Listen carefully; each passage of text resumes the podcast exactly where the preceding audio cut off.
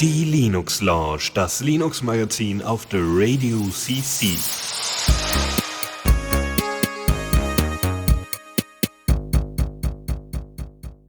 Einen wunderschönen guten Abend hier zu Linux Lounge. Ähm, ich bin diesmal nicht alleine hier, und, sondern habe den Pascal nochmal mitgebracht. Guten Abend. Guten Abend. Warum nochmal? Weil du letztes Mal, also das heißt schon bei, was war es denn nochmal, Schnittchen für ButterFS dabei warst und äh, uns ein bisschen über ButterFS oder BetterFS oder BTRFS äh, aufgeklärt hast. Genau. Sehr gut. Und ich heute wieder Zeit habe. Sehr schön. Sehr sei schön. Dank. Ja, Gott sei Dank, weil äh, tatsächlich äh, äh, ähm, Lukas äh, äh, krank ist und ähm, deswegen auch, also er wollte mitmoderieren, konnte es leider nicht und deswegen passte das alles perfekt. Und dann hoffen wir mal, dass wir jetzt eine ordentliche Sendung hier abliefern können, weil du hast ja schon ordentlich Themen hier vorgelegt. Da gucken wir mal, was wir denn da zum Beispiel in unserer ersten Rubrik haben. Neues aus dem Auf geht's. Repo. So, okay, gut. Dann schauen wir mal. Äh, und da haben wir als allererstes Ansible 2.0. Sagt dir Ansible was? Nein, überhaupt nicht. Okay. Ähm, Ansible ist ein Tool, damit du zum Beispiel äh, Automatisierung oder Orchestrierung machen kannst für Server. Das heißt, du kannst äh, quasi so ein bisschen wie Shell-Skripte schreiben. Okay. Pascal, du musst mal ein bisschen aufpassen auf dein Audio, weil es rauscht ungemein. Okay. Äh, und zwar dann einfach irgendwie äh, Push-to-Talk oder sowas anmachen. Ich glaube, das ist am sinnvollsten, wenn du das nicht schon anhast. Ist oder besser? Ja, ja, ja. Also er, er scheint da so automatisch hoch zu regeln, dein Mikro. Okay. Ah, müssen wir mal gucken. Zum Beispiel jetzt hört man im Hintergrund sehr viel Geblubber. Ja, gucken wir mal. Also scha schau mal, dass du das mit der Tastenkombination irgendwie ordentlich hinkriegst, dann, dann gucken wir mal. Okay, also, äh, weiter geht's. Und zwar, also genau, was ist Ansible? Ansible ist für die Orchestrierung, für Serverorchestrierung zuständig. Das bedeutet im Kern, dass ihr kleine Skripte schreiben könnt, vorbereiten könnt und dadurch äh, ganz einfach und simpel äh, quasi mehrere Server mit der gleichen Software zum Beispiel überschreiben könnt, was ziemlich cool ist. Ähm, das heißt, ihr könnt äh, zum Beispiel ein Skript fertig schreiben, wie ihr Postfix installiert und äh, haut das quasi, also habt das bei euch lokal ganz normal auf dem Rechner liegen und könnt das dann abfeuern, ja, mit einer SSH-Verbindung und der macht dann quasi alles automatisch. Ihr könnt, es gibt Module, das heißt, ihr könnt äh, fährt, äh, sagen, okay, ich möchte jetzt Git verwenden, ich möchte ähm, bestimmte Einstellungen für Postfix machen oder so, ich möchte bestimmte, was, möchte, was gibt's denn noch für Module ohne Ende, also Services zum Beispiel, also wenn man selber ähm, das Init-System verwenden möchte, Systemd zum Beispiel, wenn man da äh, einen Service einrichten möchte, dann geht das darüber. Daemons einrichten und Co. Ähm, und äh, das kann man alles festlegen. Und somit ist der Server immer reproduzierbar. Das ist großartig. Ich habe äh, vom Freitag äh, 20 Uhr an, ähm, habe ich mit einem Kollegen mich hingesetzt und zusammen haben wir äh, ein OwnCloud-Skript geschrieben, was wirklich äh, alles von der Pike an fertig macht. Ja, ne? So Ubuntu 15.04 war das. Und dann äh, schreibst du halt fest, äh, ich brauche die und die Abhängigkeiten mit apt. Ja, dann ist ein Modul apt, ähm, also apt-get. Ne?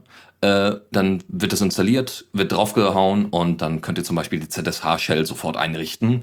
Und wir haben halt eine komplette On-Cloud aufgesetzt. Das heißt, ein Nginx-Server, äh, PHP ordentlich äh, die Abhängigkeiten äh, fertig gemacht und gleich die Configs hochgeschoben. Und ihr könnt da halt mit Variablen noch ganz viel rumspielen. Es ist großartig. Also es macht wirklich Spaß. Das Ding ist in Python geschrieben und ihr braucht halt auch keinen Agent auf, also keinen, kein weiteres Programm, was ihr auf den Servern, die ihr da be, äh, betreut, äh, vorinstallieren müsst, sondern der braucht eigentlich nur eine äh, Python-Version. Also 2.4, glaube ich, oder 2.7, 2.4, 2.7, 2.6, irgendwie sowas in der Richtung. Also wirklich nicht viel. Und ihr Und. Genau, und SSH. Aber das ist also bei den meisten Servern, wäre ein bisschen doof ohne, sagen wir so. Genau, aber SSH genau. Und ähm, das wäre es eigentlich im Großen und Ganzen. Und dann bügelt ihr das da drauf. Sendet es einmal ab. Er sa- sagt euch dann quasi in der Liste, geht das alles durch. Ihr habt alles automatisch äh, ähm, dokumentiert, weil jeden Schritt, also wenn ihr einmal ein Modul verwendet, müsst ihr einen Namen dafür angeben. Und ähm, ihr könnt nicht zwei Module in einem Schritt anwenden. Das heißt, ihr müsst wirklich alles doch nicht mal detailreich, weil es meistens nur eine Zeile voll ist, äh, müsst ihr das dokumentieren. Und das ist großartig, weil dann äh, ihr dann das Projekt zum Beispiel oder den Server an weitere Leute abgeben könnt und sagen könnt, hier, äh, da ist alles, äh, da steht alles drauf, wie ich das Ding eingerichtet habe. Und es lässt sich halt auf jedem, quasi jedem System reproduzieren. Und wenn jemand ähm, zum Beispiel äh, äh, YAM verwendet, also ein Fedora oder sowas aufsetzen möchte, dann passt man halt ein paar Sachen an und dann war's das. Und dann könnt ihr genau denselben Kram nochmal machen. Das ist halt großartig.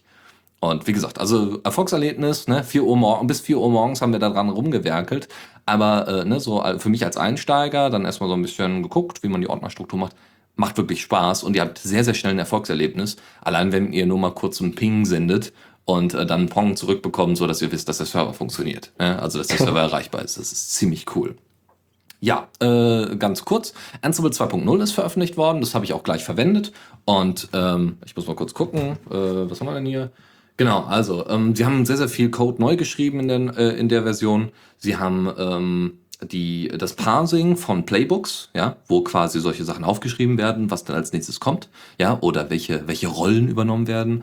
Rollen sind quasi, ähm, also es ist alles so ein bisschen unterteilt in Ordnern. Ihr habt ein Playbook, da steht drin, ich möchte Nginx installieren, ich möchte äh, äh OwnCloud installieren. Und die verweisen auf Rollen und Rollen sind dann genau diese, diese einzelnen Tasks, die, also innerhalb Rollen sind einzelne Tasks. Ist ein bisschen äh, kompliziert. Ähm, ihr könnt euch dazu mal einige Videos angucken. Da gibt es sehr, sehr schöne, einfache Einführungen für Ansible. Und wenn man dann einfach mal die, ähm, die Begriffe drauf hat, Rollen, Playbooks, äh, äh, Tasks, äh, Templates, Modules, Group Variables und so weiter, wenn man das irgendwann drauf hat, dann geht das halt von allein. dann und, und irgendwann merkt man, also weil das ist alles in YAML geschrieben, ja, das sind keine wirklichen Skripte, sondern es sind halt YAML-Dateien, die auf bestimmte Module verweisen. Dann wird das gepasst, losgeschickt und äh, auf dem Server ausgeführt. Und Playbooks ist ein Part davon. Äh, genau, Playbooks äh, werden, äh, werden jetzt besser gepasst, ähm, auch äh, YAML-Files werden besser gepasst, ähm, auch neue ähm, Sprachen hinzuzufügen wird in Zukunft einfacher.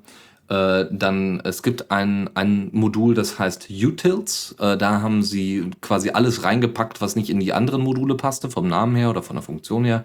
Das haben sie jetzt ein bisschen auseinandergenommen, reduziert und äh, dann in andere Module ausgelagert, äh, damit man einfach äh, quasi nicht so, so eine Müllhalde wie ne, Sonstiges hat. Ne?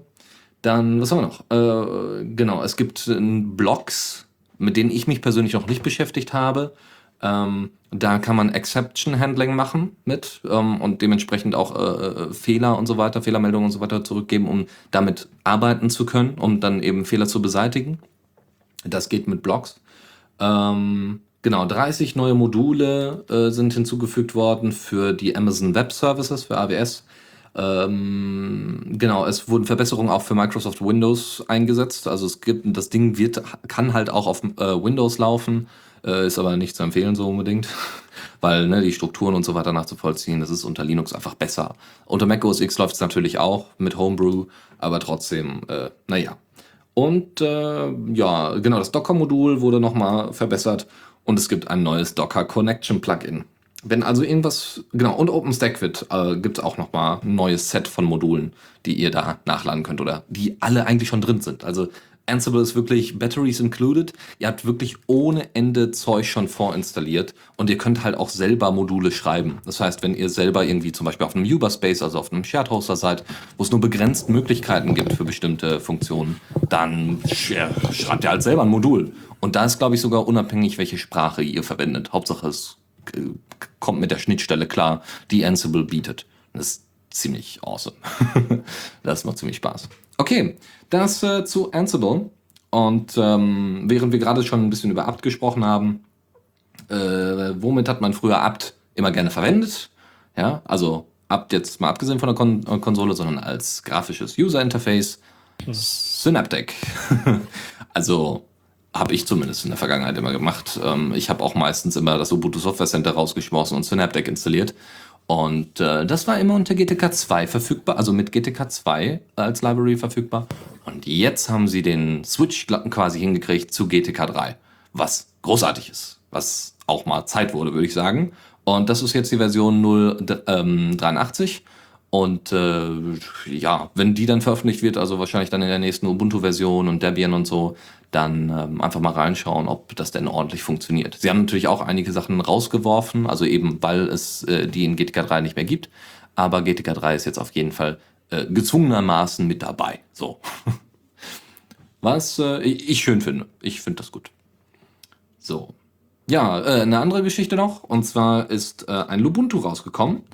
Ein, äh, und zwar das äh, Lubuntu äh, Xenial Xeros. Ich glaube, das müsste 15.10 sein. Warte mal, ja, ich glaube schon, ja.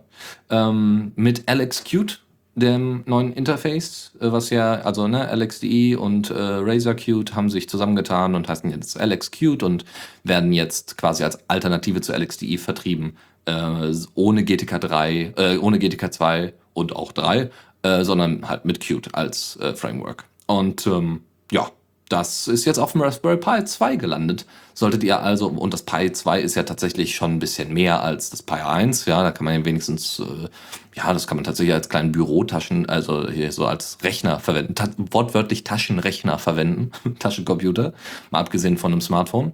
Und ähm, das äh, ist ziemlich cool, weil das Interface ist halt sehr, sehr schlank, wunderbar nutzbar, also warum nicht? Gut. Äh, mehr dazu gibt es dann, ja, also gibt es dann auch Screenshots zu und das Ding sieht auch sehr, sehr hübsch aus. Ähm, gerne mal anschauen. So, kommen wir zu Firefox, wo ich keine Ahnung habe, was es für Neuerungen gibt, außer, was war's? Äh, ich weiß es nicht mehr. Bitte, Pascal, Keine erzähl Ahnung, mal. Dafür bin ich da. ähm, also, die tollste Neuerung an Version 440, die ist zum 27. rausgekommen, so drei, vier Tage her, ist, es gibt kein RC4 mehr. Hurra! Die hatten das ja schon abgeschaltet, weil ähm, wegen unsicherer Verschlüsselung und so weiter, aber sie hatten Ausnahmen für YouTube und Co., weil die das immer noch benutzt haben. Offenbar benutzen, das, benutzen sie das jetzt nicht mehr, das ist sehr schön. Dann haben sie, sie benutzen H264 vom, vom Betriebssystem, das du benutzt, standardmäßig äh, für das Videoplayback. Und falls das nicht verfügbar ist, äh, haben sie ein Fallback Fallback für VP9 und WebM. Ich verstehe nicht, warum die das tun, aber das. Ähm, dann kommen wir zu der wirklich ähm, neuen Neuerung oder das, was toll ist. Es gibt eine neue Push-Funktion. Die gab es schon bisher, aber die ist eigentlich um die Komponente erweitert worden, dass dir auch Websites Push-Nachrichten schicken können, wenn sie selbst nicht geöffnet sind, also wenn kein Tab damit offen ist. Das ist insbesondere sehr toll für zum Beispiel Web-RTC-Calls, die man mit jemandem abgemacht hat, aber vergessen hat. Und da kann man das einfach reinpushen. Oder irgendso, es gab eine, ein Beispiel von einer Sturmwarnung. Oder natürlich, wenn man E-Mail über den Browser benutzt, wie das offenbar viele Leute tun. Ich glaube, Google hat das schon lange eingebaut. Ähm, das Ganze ist ein W3C-Standard, den Firefox da auch nochmal wesentlich mitentwickelt hat, damit das soweit kam. Ähm, und was noch eine wichtige Komponente ist bei dem ganzen Dings, äh, die Sicherheit, weil du bist danach konsequent äh, mit einem Push-Nachrichtendienst verbunden und der könnte dich halt ziemlich gut tracken. Und dagegen gibt es verschiedene Dinge, zum Beispiel war deine IP nicht direkt bekannt gegeben. Übertragung ist verschlüsselt mit einem Standard namens IETF, noch nie gehört. Äh, und die Identität des Browsers wird jedes Mal neu generiert und auch verschlüsselt. Das heißt, wenn du zweimal dich anmeldest, sollte der Push-Service, der dir die Push-Nachrichten schickt, nicht wissen, dass du das zweimal gewesen bist. Äh, ich bin gerade am überlegen, ob IETF ein Standard ist, weil soweit, also wenn ich mich richtig erinnere, ist das unter anderem quasi so eine Art Plattform, wo die ersten Internetstandards ist zusammengebastelt die worden sind. Internet Engineering Task Force. Genau, genau. Aber die haben hier von einem Standard geredet. Ach Von so, daher- und der heißt, hat dann einen bestimmten Namen. Genau, aber Okay, ich, okay. ich, ich habe es auch versucht zu googeln. Vielleicht ist es auch falsch. Aber es steht so in den Notes von Mozilla. Okay. Ähm, und Mozilla hat auch noch tolle Anleitungen, wie man das jetzt einbauen kann in seine eigene Webseite, wenn man das möchte. Was äh, gerade für so ein Radio wie unseres eine coole Idee wäre. so, ähm, einfach äh, hier Bescheid sagen, passt auf, Es hier ist die nächste. Sendung. Genau, ja. äh, das wäre, glaube ich, gar nicht schlecht. Müsste man mal gucken, wie man das einrichtet. Ja, toll wäre das natürlich auch, wenn wir äh, Links mitschicken könnten. Das sollte wahrscheinlich gehen. Und so dann für, für jedes Thema, das wir gerade besprechen, den Link auf zu den Nachrichten pushen können. Ja, das wäre, das wäre, also dann bräuchte man ein extra Push-Interface, aber das wäre möglich, ja. Warum nicht? Cooler Scheiß. Ja, sehr schön. Noch was Neues? Nein, das war's. Okay. Also Security Fixes und so weiter, aber das ist wie immer. Genau, was sie, was sie noch ja, genau, was sie ja noch ein bisschen erweitert, also äh, als nächstes äh, äh, ein bisschen weiter in die Zukunft geschoben haben, war äh, das Signieren von Add-ons, weil einfach nicht genügend Leute äh, ihre Add-ons signiert haben. Ähm, was jetzt bald dann halt zum Standard wird. Äh, das kommt aber dann in der nächsten Version. Da können wir dann noch mal ein bisschen mehr drauf eingehen. Genau, vielleicht noch eine Anmerkung, wenn jemand das ein- oder ausschalten will. Wenn eine Website das unterstützt oder dich fragt, dann bekommst du ja schon immer die Aufforderung. Jetzt kannst du einfach ähm, auf das Icon klicken, wo du auch sehen kannst, ob es eine Verschlüsselung gibt und so weiter. Und da gibt es einen neuen Tab, das sich Permissions nennt. Und da kannst du dann bei der Website sagen, ob sie das darf oder nicht. Und es gibt auch eine Übersicht in den Einstellungen. Aber für den alltäglichen Gebrauch einfach auf das Favicon, Fav-Icon drücken. Sehr schön. Sehr schön. Ja, da packt ja äh, Firefox, also Mozilla jetzt ziemlich viel ran im Firefox in dieses Fav-Icon. Ja, also nicht nur Zertifikat und keine Ahnung und Berechtigung und Cookies, sondern halt Junge jetzt für auch, Audio, Video. Genau, also ist schon heftig. Ja, mal schauen. Also ob das nicht irgendwann mal ein bisschen unübersichtlich wird da drin, äh, werden wir dann sehen. Mhm. Hauptsache es stört erstmal nicht. Gut, sehr schön. Also das war Firefox 44 und wir kommen zu Open Face und das hat nichts damit zu tun, dass man vielleicht mal verprügelt worden ist und dann eine Open Face hatte. Nein, es geht, es geht vielmehr um, um ja, Prügelei mit ein paar Hooligans nach einem MSV äh, Duisburg und Rostock-Spiel, äh, sondern es geht um äh, wie heißt es, äh, Face äh, Recognition, ja? also um Gesichtserkennungssoftware, die natürlich Open Source ist in dem Fall. Ich habe leider jetzt gerade nicht nachgeguckt, welche, welche Lizenz das Ding hat, aber es ist auf jeden Fall Open Source, äh, wer hätte das gedacht. Ähm, und zwar, ähm, genau, also es geht darum mit Neurona, neu, neuronalen, Neuro, neural, ja, nicht neuronal, doch neuronalen Netzwerken, ähm, so, also programmiertechnisch, äh, zu erkennen, also bestimmte Partien des Gesichtes zu erkennen und dementsprechend zu erlernen. Ähm, wenn das Ding Open Source ist, ist das natürlich noch mal ein bisschen besser, ja, ist sicherer, würde ich jetzt behaupten, weil also bevor ich mir irgendeine Software von irgendeinem kommerziellen Anbieter proprietärer Software irgendwie an ähm, auf den Rechner selber spiele, um mich zu verifizieren per Gesicht, äh, würde ich alles andere machen. also, Ja, sehr also da wür- würde ich, würde ich eher Passwörter verwenden, so ungefähr. Ne? Aber das ist sicherlich nicht, äh, nicht ganz unhilfreich. Nur ich habe jetzt halt ein ThinkPad, wo keine Kamera drin ist. Das bringt's natürlich nicht so sehr. Dafür ein Fingerprint-Reader, den ich nicht verwende. Also es, es wäre schön, wenn mal, also vielleicht besorge ich mir irgendwann mal einen neuen Laptop, nur um das auszuprobieren. So, ähm, also es kann schon relativ viel. Interessanterweise ist vor kurzem die 02er-Version veröffentlicht worden und äh, da gab es schon unfassbare Fortschritte von der 01er-Version. Klar, ist ja auch gerade erst begonnen worden, aber trotzdem.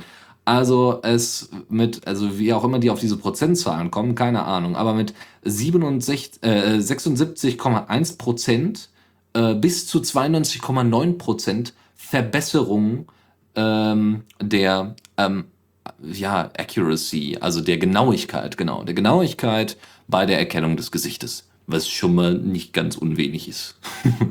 Und ähm, sie haben nur noch die Hälfte der Ausführungszeit, verwenden sie, also brauchen sie. Ähm, und sie haben die Trainingszeit von einer, also für das Gesicht, für die Erkennung des Gesichtes, von einer Woche auf einen Tag reduziert.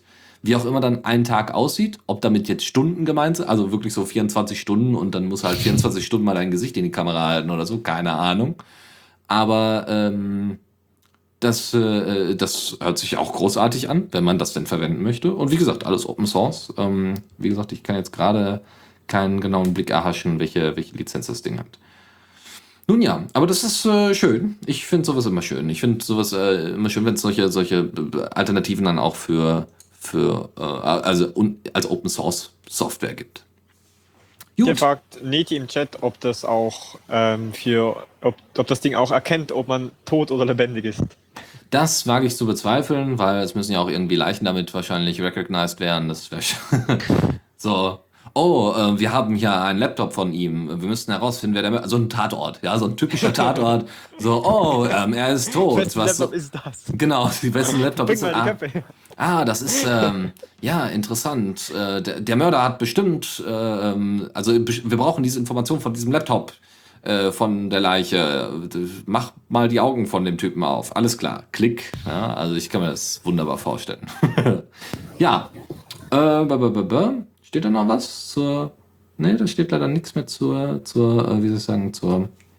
Sag doch mal schnell, verdammte Axt. Zur, äh, zur Lizenz. Zumindest sehe ich es jetzt gerade leider nicht. Nee, Call for Data. Naja, aber es, es sind wohl mehrere Projekte daran beteiligt, die da mithelfen, das Ganze zu stemmen. Was auch gut ist, dass es nicht nur einer allein ist. so, weiter geht's äh, nach äh, Open Face, also wo man das Gesicht erkennen möchte, möchte man bei dem folgenden Projekt eher unerkannt werden, nämlich Tails 2.0 ist veröffentlicht worden. Eine Distribution für die Privatsphäre ähm, und äh, was auch von Edward Snowden verwendet worden ist, so the Snowden Operating System von mir aus. Ja, Genau. Also wird Das immer hat so das schön. branden lassen. Genau, also wird immer so schön übertrieben, so bei Spiegel Online und so, äh, das ist genau das Betriebssystem, was Edward Snowden damit verwendet und alle so, oh, oh Gott, ja wirklich, ja, das ist ja Open Source, das ist ja voll cool. Hm. Naja, aber das ist wirklich cool, die 2.0er Version, weil sie haben die GNOME Shell eingefügt, was mich als GNOME-Freund besonders freut. Und sie haben äh, das ganze Ding basierend auf Debian 8, was äh, dazu geführt hat, dass äh, besondere GNOME-Utilities hinzugekommen sind, also bestimmte GNOME-Apps, unter anderem Files, Disks, Videos und so weiter. Ja? Also Totem zum Beispiel als Player oder Nautilus als File-Manager. Dann äh, LibreOffice wurde geupdatet von 3.5 auf 4.3. Dinge, die man halt braucht, wenn man gerade Whistleblowing betreibt. Ja, man muss ja auch irgendwie die Präsentation sich nochmal angucken können, die man von der NSA gestohlen hat. Hm? Äh, PTV ist geupdatet worden. Klar, man muss natürlich auch ein kleines Werbevideo für sich fertig machen, um das Ganze zu erklären, was man denn da macht. Am besten dann mit äh, Openface sein äh, hier so, so äh, das, das Ding quasi locken lassen. Das wäre auch nicht schlecht. Was war noch? Äh, Git, genau. Git ist geupdatet worden. PoEdit als Editor und Liferia und noch so ein paar andere Tools. Und vor allem interessant äh, für Leute, die äh, Mails da drüber verwenden wollen. Claws Mail ist runtergeworfen worden und es ist jetzt Thunderbird drauf, aber als Name halt Ice Dove für euch. Ja, weil ist halt Debian-based. Das ist schön, das ist gut und natürlich sind ohne Ende Bugfixes dabei, die ich jetzt nicht alle aufführe. Sollten Bugs da gewesen sein, sind sie wahrscheinlich jetzt verschwunden. So, und damit sind wir aus der Rubrik raus und steigen gleich ein in die nächste. Newsflash. So, und da äh, sprechen wir gleich über eine neue, äh, sofort über ein neues, äh, neues Unternehmen, was andere übernommen hat. Nein, nicht von SourceForge und äh, Slashdot, sondern von Open Desktop. Sicherlich Sachen, die man jetzt nicht sofort mitbekommen hat, wenn man nicht auf pro äh, surft. Und zwar war es so, ähm, Open Desktop läuft irgendwie seit über 15 Jahren oder so. Ähm, OpenDesktop.org und äh, sind irgendwie noch 30 weitere Seiten dazu, unter anderem KDE Look, GNOME Look und noch ganz, ganz viele andere Look-Sites ähm, von einer einzigen Person gehostet und das, die Software dahinter weiterentwickelt. Ähm, die, für die Inhalte war halt die Community zuständig und dort wurden halt auch Themes angeboten und weiß ich nicht, auch Stück Software, unter anderem gab es auch Apps ähm, OwnCloud.org und so, das gehörte auch dazu. Und es wurde halt von einem Typen maintained. Sehr gut maintained, aber es gab halt keine großen Aktualisierungen und die Webseite sieht halt auch schon so ein bisschen aus wie vor 15 Jahren. Ja, nicht viel passiert da. Also, was hat sich der Mann gedacht? Glaube ich, kommt auch aus Deutschland. Ich habe leider den Namen jetzt nicht gerade parat. Ähm, er hat gesagt, okay, ich will mich auch stärker, weil er auch in einem OwnCloud-Team ist, ich will mich stärker auch auf OwnCloud konzentrieren. Ich gebe das Projekt ab an jemanden, wo ich glaube, dass er das richtig macht. Und zwar Blue Systems. Blue Systems sind dafür bekannt, dass sie Kubuntu damals in die Arme genommen haben, nachdem Ubuntu gesagt hat, hey Jungs, ich, also wir, also Canonical, äh, wir maintain euch nicht weiter, beziehungsweise wir unterstützen euch da nicht weiter. Kubuntu, das braucht ja keine Sau. Und ähm, während dann äh, Blue Systems gesagt hat, weil sie schon Netrunner, eine weitere KDE-Distro angeboten haben, also gesagt, okay, jetzt machen wir sowas nochmal Ubuntu-based mit einer ordentlichen äh, KDE-Oberfläche. Ja, also sie haben halt schon mal unter Beweis gestellt, dass sie sich darum kümmern können. Weil Kubuntu-Versionen gab es weiterhin. Ob die gut waren, keine Ahnung, weil ich nutze Kubuntu nicht. Äh, also wenn ihr dazu Kommentare habt, gerne, ne, per Mail und so, ihr wisst Bescheid. Äh, ja. Frank Bitte? Karliczek heißt der Typ. Ah, genau, Dankeschön. So, ja, also wie gesagt, abgegeben und Blue Systems macht das jetzt. Die sind ansässig in Bielefeld, wirklich ein kleines Klitschenunternehmen von einem Philanthropen, der, also Philanthropen finde ich als Begriff immer so ein bisschen, so ein bisschen wie eine Berufsbezeichnung. Ich bin reich und gebe Geld an Projekte, die ich mag. Das ist zwar schön. So ja, verdiene ich mein Geld. ja, genau, genau. Ja, so. Ich habe so viel Geld, ich kann es hier in vollen Händen ausschütten und ich habe am Ja, nächsten Tag noch mehr. Genau, ja, so Känguru-mäßig. Gut. Äh, das war's eigentlich dazu, nur zu wissen, dass sich vielleicht in Zukunft tatsächlich ein bisschen was regen wird auf opendesktop.org. Wir werden natürlich darüber berichten. Außer wir haben wichtigere Themen zu tun, also abzuarbeiten. Gut, äh, andere Geschichte ist, äh, sind die GNOME Core Apps. Äh, ihr kennt ja GNOME Maps, ihr kennt, kennt Nautilus und so weiter. Und es kommen halt noch ein paar andere Apps dazu, wie Rhythmbox oder Cheese, die halt nicht so elementar sind, aber inzwischen zu den Core-Apps dazugezählt werden. Also Cheese hat es jetzt geschafft. Cheese ist ein Tool, womit ihr unter anderem auch mit einer Webcam und so weiter euch fotografieren lassen könnt. So ein bisschen das Instagram für Linux. könnt selber irgendwie die Webcam anschmeißen, dann irgendwie Farbveränderungen und so weiter reinpacken. Alles ganz schön, wenn man es braucht, wenn man rumspielen möchte. So ein bisschen wie Photobooth, glaube ich, heißt es unter Mac. Und, äh, oder iPhoto auch, obwohl das ist die Fotoverwaltung. Ähm, so, und jetzt ist halt Cheese mit dazugekommen. Und es geht halt darum, dass äh, also diese Core-Apps sind wird, werden quasi definiert dadurch, dass sie besondere Abhängigkeiten zum GNOME-Kernsystem haben. Das heißt, sie haben GNOME-Settings direkt integriert in GNOME-Settings in das Control Center. Ähm, dann haben sie äh, Schnittstellen wie zum Beispiel äh, das Evolution Data, den Evolution Data Server. Evolution würde dann auch dazu zählen, glaube ich schon äh, weil ne, Evolution Data Server ist auch elementar für, für die Online-Accounts unter GNOME und dementsprechend werden die Dinger dann halt besser maintained und ähm, kriegen vielleicht auch ein bisschen mehr Manpower hinterher. Könnte aber sein, dass sich so einige Apps dann halt irgendwann mal ähm, anders entwickeln. Ja, dass also äh, No Music zum Beispiel Rhythmbox ersetzt. No Music ist eine neue Entwicklung und da bin ich mal gespannt, was dabei rumkommt. Bisher, äh, ja, war's das. Und äh, ansonsten, genau, ähm, ja, also, also das ist vom Design her, das heißt von dem Aufbau der Apps her, sind diese ganzen Core-Apps sehr ähnlich.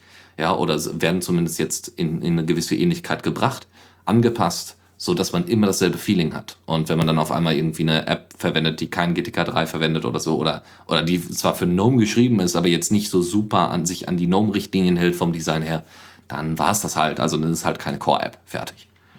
Gut, das äh, zu den GNOME Core-Apps. Und jetzt kommen wir zu einer zur Disk Station, Synology Disk Station. Was ist das? Genau. Das ist das Betriebssystem, das Synology auf ihrem NAS verwendet. Das ist wohl irgendwann letztens mal in der Version 5.2 erschienen. Und das wirklich Tolle daran, also das Ganze läuft auf Linux. Ich weiß nicht genau, was für eine Version gerade. Aber das wirklich Tolle an der neuen Version ist, dass sie BTRFS-Support haben. Und zwar so wirklich ähm, volle Pulle. Das heißt, ja. ziemlich jedes Feature, das es gibt. Man kann jetzt irgendwie 256 Versionen von seinen Daten speichern. Man kann die Intervalle, indem sie das ganze System Snapshot auf bis zu 5 Minuten stellen. Sie haben intelligente Löschalgorithmen, so im Stile von die letzten 24 Stunden behalte ich jede Stunde, die letzten sieben Tage die Tage und so weiter, dass das System halt nicht unnötig vorläuft. Sie haben die Datenintegrität, die haben das Auto-Repair-Feature. Äh, dann haben sie auch die Integration von der Funktion, wenn du bei Windows Explorer äh, rechtsklickst auf eine Datei machst, kannst du Versionen oder frühere Versionen erkennen oder irgend so was auswählen. Und da, wenn du das machst, während du äh, auf das Synology NAS zugreifst, kommst du so direkt an die BTRFS Snapshots das ist so ein Feature, das ich mir wirklich wünschen würde, dass mal irgendwie irgendwo auf irgendeine Art und Weise das auf Linux umgesetzt wird. Das ist wirklich großartig. Ja. Und ansonsten haben sie noch ähm, Docker-Unterstützung und SMB3-Verschlüsselung. Ziemlich cool. Ja. Genau. Sehr das wäre es von Sonate gewesen. Dann wird es ein bisschen politisch. Äh, nämlich ist in der Schweiz gerade das NDG-Referendum erfolgreich durchgebracht worden. Was ist NDG? Nachrichtendienstgesetz. Ah. Und Referendum ist, wenn die Politiker ein Gesetz beschließen, äh, hat man das Referendum ankündigen, bekommt man drei Monate Zeit. In diesen drei Mon Monaten muss man 50.000 Unterschriften besorgen. Und wenn man die zusammenkriegt und die beglaubigen lässt rechtzeitig, dann ähm, kann das Volk darüber abspringen, abstimmen, ob sie dieses Referendum angehen, an, äh, ob sie dieses Gesetz annehmen wollen oder nicht. Ansonsten tritt es einfach in Kraft.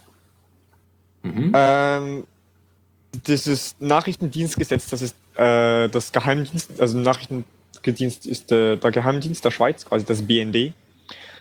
Ähm, und die wollten eine ziemlich große Erweiterung ihrer Kompetenzen. Es geht da unter anderem darum, dass sie zwölf Monate Vorratsdatenspeicherung wollen. Bis jetzt haben wir sechs.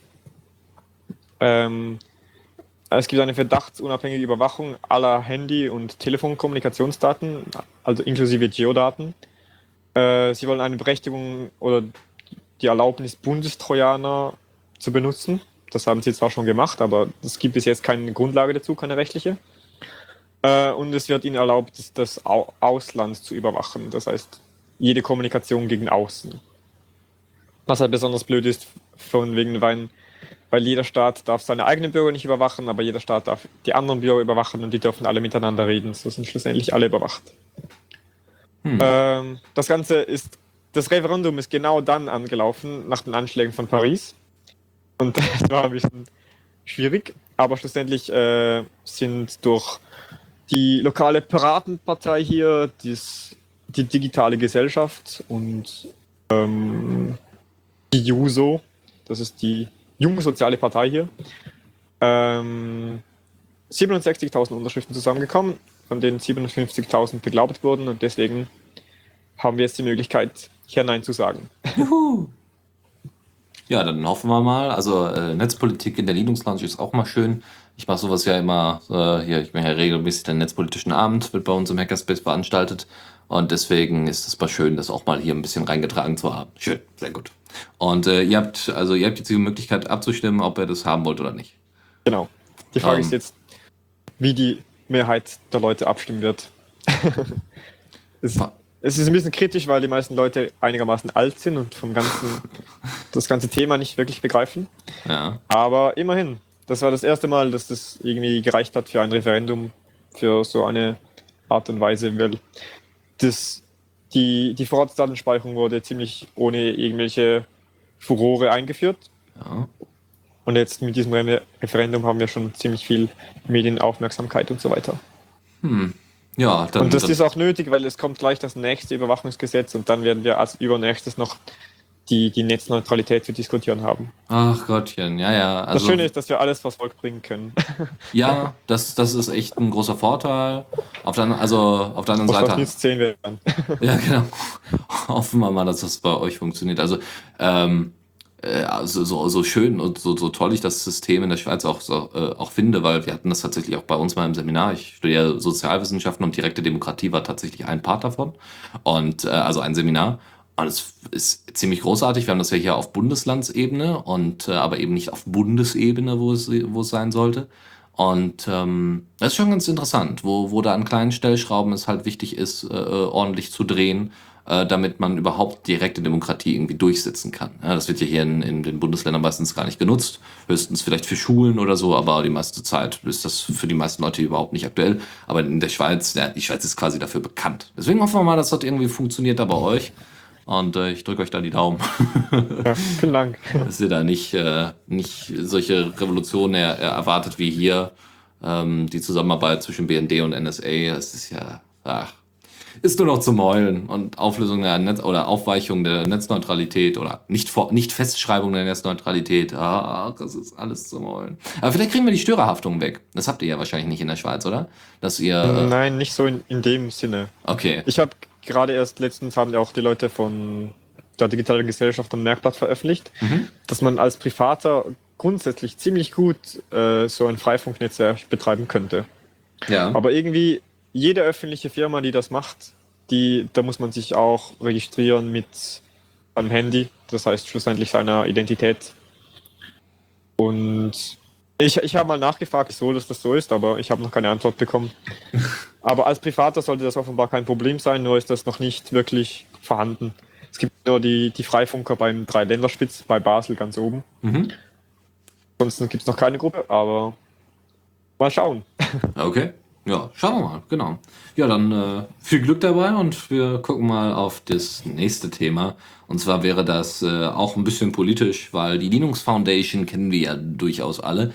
Äh, die Linux Foundation hat ja explizit als Ziel, ähm, als Organisation, äh, quasi als äh, Förderverein ähm, vor allem den Einsatz von Linux in Unternehmen irgendwie zu stärken. Ja, oder grundsätzlich den Einsatz von Linux, aber es geht jetzt nicht unbedingt damit es allen besser geht, sondern damit Firmen so ein bisschen was davon haben und das integrieren, damit noch mehr Firmen in Linux investieren und vielleicht auch selber mit einem Kernel mitschreiben und somit Linux noch besser wird und mehr Unterstützung hat und so. Also ist nicht schlecht.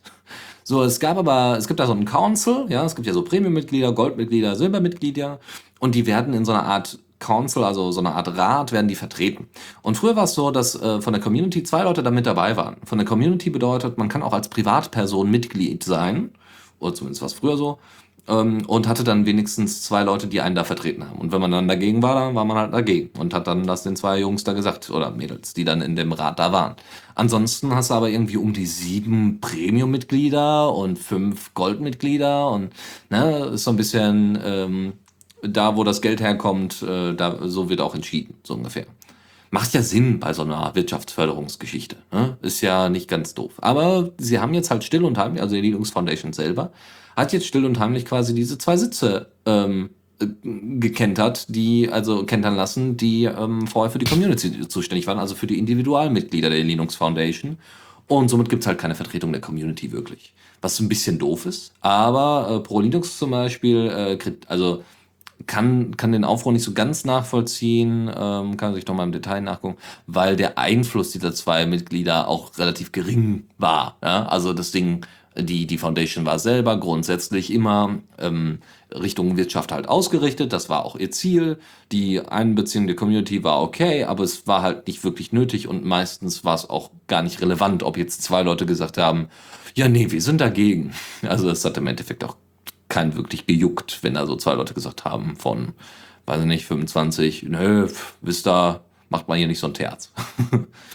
also, Sieht denn das im Sinne der Transparenz aus?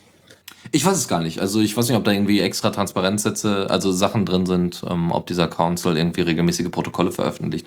Das stand jetzt auch nicht. Ich denke, mit so Leuten von der Community kommen halt auch Dinge, die die Community interessieren würde, effektiv nach außen. Hoffe ich, hoffe ich. Aber das ist, äh, also bisher kam ja nicht so wirklich viel dabei rum. Also ich meine, dass diese Dinge, dass die Typen jetzt da quasi rausgekehlt worden sind, quasi still und heimlich ähm, weil das irgendwie, weiß ich nicht, ich weiß nicht genau, wie sie das gemacht haben, aber ähm, nur ja, sie haben es halt beschlossen. Nun ja, äh, das, das war's im Großen und Ganzen und dementsprechend sind wir beim Newsflash auch durch und kommen zur altbekannten Zockerecke.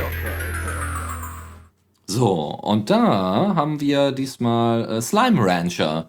Ich habe so ein bisschen das Gefühl, weil ich das jetzt schon ein paar, äh, also ein bisschen öfters mal gesehen habe, das Spiel, dass ich das vielleicht schon mal erwähnt hatte. Slime Rancher ist ein kleines Videospiel, wo ihr selber so eine kleine Saugkanone habt und es äh, laufen überall in so einer auf so einer Ranch oder in so einem wie soll man sagen, so, so, so ein Canyon, lauft ihr dann da rum in so einem Tal und sammelt so kleine fliegende Slimes ein. Das ist total niedlich.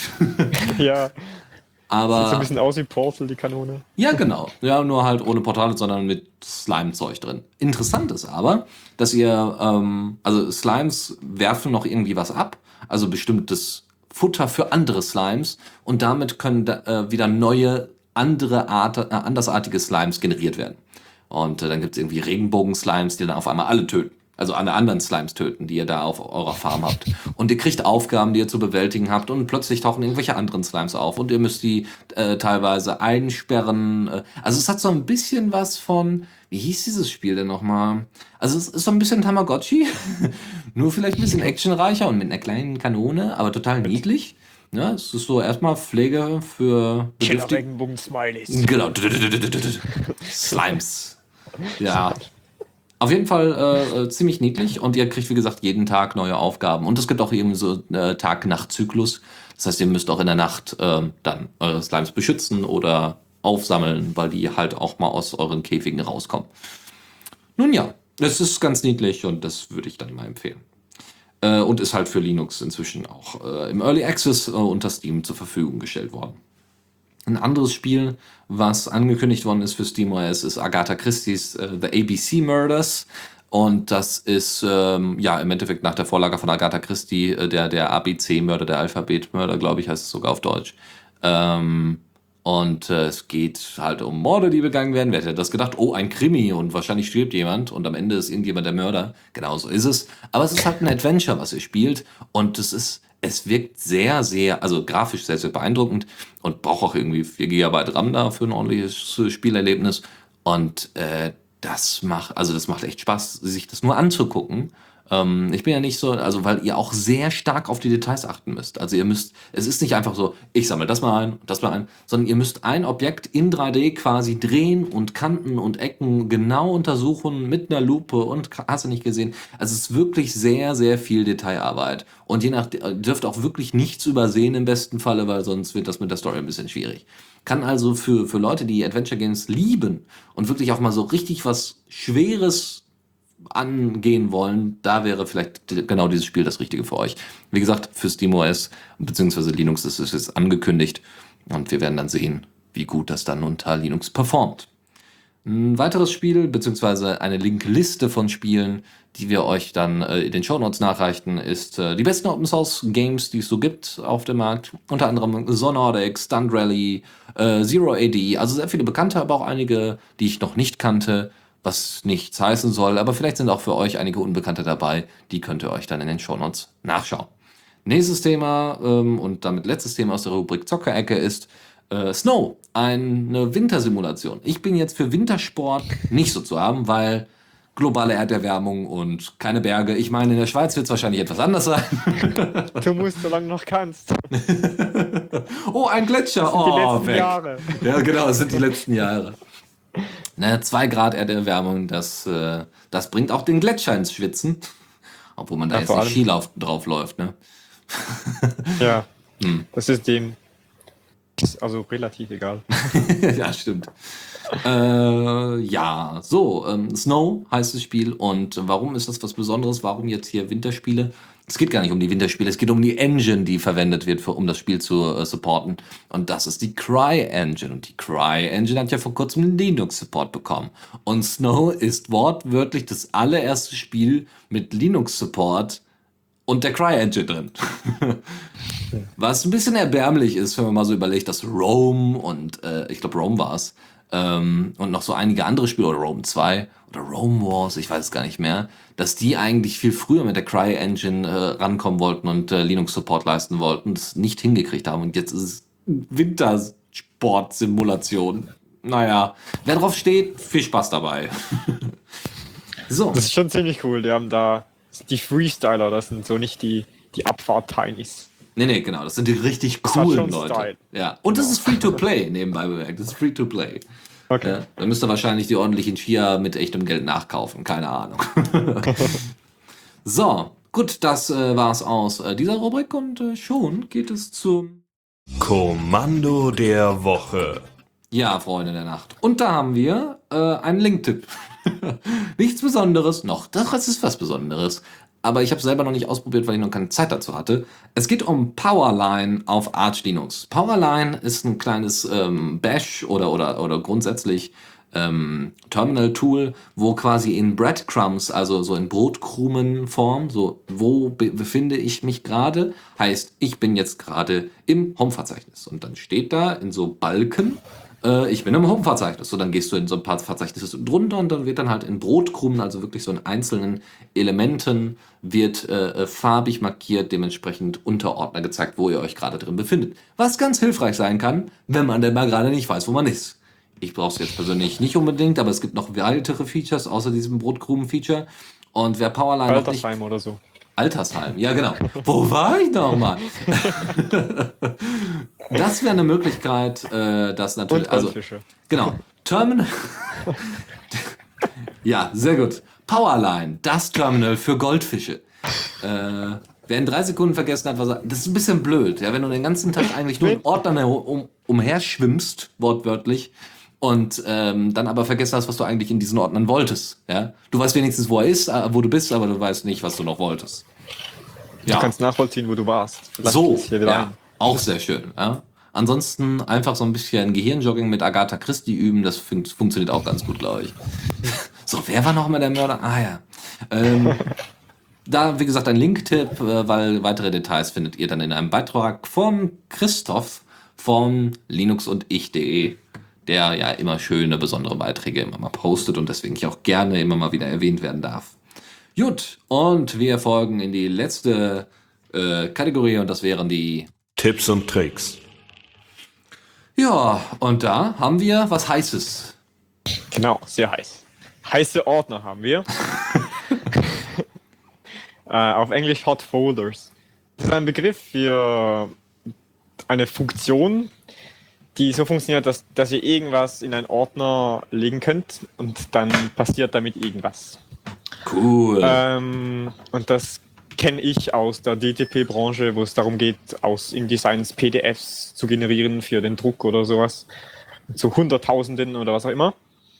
Ähm, und ich habe jetzt gerade was ähnliches gebastelt. Also einerseits habe ich eine Struktur, also ein, ein, das Ganze ist ein Bash-Skript, findet man unter Hotfolder auf GitHub. Und es ist ein sehr kleines Skript und es macht ähm, drei Ordner. Und wenn du etwas reintust, dann prüft es, äh, dann, dann sieht es das und dann kannst du was damit anfangen. Und ich habe das im Speziellen gemacht, um ähm, mit dem Code, von, äh, den ich von den Pano Tools Leuten äh, geklaut habe, beziehungsweise von einem Artikel, da wo es darum geht, Scripting in a Nutshell. Und ähm, was ich jetzt mal damit realisiert habe, ist, ähm, du startest das Skript, du nimmst ein paar Fotos, die äh, sequenziell geschossen sind, so überlappend, wie, wie du ein Panorama machen würdest. Äh, dann schmeißt du die in den In-Ordner und dann kommt am Ende das fertige Panorama raus. Das ist ja praktisch, für wenn du das viel zu oft getan hast und keine Lust hast, das jedes Mal von Hand zu machen. Ja. ja. Die, die Resultate sind unterschiedlich. Ähm, wenn sich jemand mit dem Scripting von Plano Tools auskennt, darf er da gerne einen Pull-Request starten oder sonst wie irgendwie das verbessern. Ah, du hast also dein Tool jetzt hier reingemischt. Also das ist dein. Ja, dein das, das war Repo. totale Eigenwerbung dabei. Ah, sehr gut, sehr gut. Ist in Ordnung, ist erlaubt. Ich meine, du hast jetzt Werbung schon für die Schweiz und deren Demokratie gemacht. Jetzt darf auch ein eigenes Repo nicht fehlen. sehr schön. Wunderbar, cooles Tool, sehr schön. Ja, Hotfolders. Hm. Naja, das sollte man, glaube ich, in anderen Bereichen noch viel, viel stärker äh, äh, auf, aufbauen. Ich glaube, sowas muss ich mal einführen im ähm, äh, hier bei Video-Editing und so weiter. Ähm, weil das kommt als nächstes noch auf mich zu. So ein paar Vorträge ja, editieren. Das ist wirklich toll. Spaß. Vor allem, wenn in, in einer Firma oder sowas könnt ihr das halt auf einem Netzwerk-Share laufen lassen. Und da könnt ihr einfach euer User sagen, wenn ihr, wenn ihr Bilder verkleinern wollt, tut das hier rein und alles ist gut. Sehr cool, sehr cool. Muss niemand ein, ein Tool bedienen können, muss niemand wissen, dass es verschiedene Bildformate und Auflösungen gibt, sondern ihr könnt es so einstellen, wie ihr es wollt und dann macht es das und jeder kann es bedienen. Ziemlich das ist wirklich toll. Ja, das sollte Also das Konzept ist wirklich toll. Ja, ehrlich. Sehr schön. Uh, so, zwei Sachen haben wir noch und dann sind wir auch schon durch. Wow. Ich dachte eigentlich, wir hätten heute irgendwie volle Kiste, aber wir sind dann wieder wahnsinnig schnell durchgegangen oder äh, die Themen sind nicht so interessant. ja, ich meine natürlich außer deine Themen. Außer deine Themen. Wir also, haben ja, die Sprechgeschwindigkeit ja, erhöht. Ja. ja, ja, das mag sein. Ja. Vielleicht liegt es am Koffein. Man weiß es nicht, man weiß es nicht. Ähm, und zwar Maply. Maply, also M-A-P-L-Y. Also wirklich wie so ein echtes Hipster-Webservice-Teil hat man das Ding benannt. Ist aber ganz nett. Es ist ein Open Source Tool, womit ihr selber euren derzeitigen Standort teilen könnt. Warum sollte man das tun? Naja, warum nicht? also, wenn ihr zum Beispiel ein großer Freund des Open Source Gedanken seid und gerne sagen wollt, wo ihr gerade seid, zum Beispiel, also das ist übrigens in Node.js geschrieben und so, und ihr wollt jetzt, ihr habt jetzt zum Beispiel Bock drauf zu sagen, hier, ähm, ich fahre jetzt gerade mit dem Fahrrad äh, äh, die nächsten zwei Wochen umher und wenn ihr Bock habt, mich kennenzulernen, zum Beispiel ein Diaspora-Treffen, so ein kurzfristiges Diaspora-Treffen zu starten. Oh, ich bin demnächst in Koblenz, wer auch immer in Koblenz wohnt, keine Ahnung. Und dann sagt man hier, ich bin gerade da und äh, kann das anderen Leuten mitteilen. Und äh, das äh, kann sehr hilfreich sein gerade bei solchen Geschichten. Ja? Man sollte das, also man kann, glaube ich, immer so zwischendurch, also es gibt auch eine Live-Demo davon, dann könnt ihr halt sagen, ich bin gerade hier und dort und das ist eigentlich ziemlich cool. Wird dann halt leider, leider, leider, leider, also es ist wirklich total simpel, man kann das noch mit einem schöneren Interface verknüpfen, aber das Problem ist so ein bisschen, dass ähm, leider Google Maps damit verwendet wird, Also äh, bitte schiebt da doch mal einen Pull-Request für OpenStreetMap rein. Das geht ja mal gar nicht. Also ich, Open, also wer benutzt denn noch Google Maps? Wirklich. Also höchstens für Street View, aber für den ganzen Rest, da gibt's den äh, Route, hier Open Routing Service äh, und noch so viel andere Tools, die man verwenden könnte mit OpenStreetMap. Da macht es einfach keinen Sinn mehr, Google zu verwenden. Wie gesagt, außer Streetmap. Also außer kann ich Street nicht mal testen, weil das geblockt wird. Ah, auch schön. Auch schön. Hm. Naja. So, äh, und das äh, letzte, wa- was ich wahrscheinlich irgendwann mal ausprobieren werde, weil ich da mal Bock drauf habe, so ganz einfach. Und zwar äh, Nginx FFmpeg Streaming. Ja, wenn ihr Bock habt, so Video, so Kamera, Recording, Livestreaming zu betreiben, dann ist äh, vielleicht genau dieser Link-Tipp was für euch. Eine Anleitung, wie man das unter FreeBSD macht, was im Endeffekt bedeutet, dass es eine Anleitung ist, wie man das unter Unix-Systemen macht. Wer sich vielleicht ein bisschen mit FreeBSD auskennt, wird da äh, wird es vielleicht ein bisschen hilf als hilfreicher erachten, aber wer da irgendwie Bock drauf hat, das mal auch unter Linux irgendwie umzusetzen, der kann sich das ja mal angucken. Und äh, ja, dann wird das halt gestreamt und direkt ins Netzwerk gehangen und dann könnt ihr halt euch das genau angucken, was da gerade aufgenommen wird. Und das ist an sich eine ziemlich coole Sache. Ja, dann könnt ihr das natürlich auch noch aufzeichnen und so. Und ähm, ja, was will man sagen? Ist einfach nur schön. Einfach nur schön. Und wie gesagt, das geht halt auch über den Browser. Also ihr könnt es auch über Nginx dann laufen lassen, direkt im Browser. Und die Leute können sich da dann direkt angucken, was der ganze Sinn und Zweck von solchen Videoübertragungstools ist, dass man es im Browser laufen lassen kann. Ja, mindestens.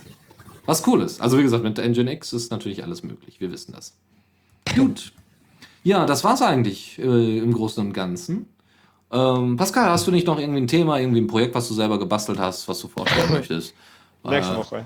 Okay. Ah, interessant. Okay, übernächste Woche meinst du dann, weil du kannst gerne nächste Woche alle, kannst nächste Woche gerne alleine hier Sendung machen, aber dann äh, tragen wir es nicht in, die, in den Sendeplan. Aber dann wird alles geblendet, sponsored by me. Genau, so ist das, genau. Ja.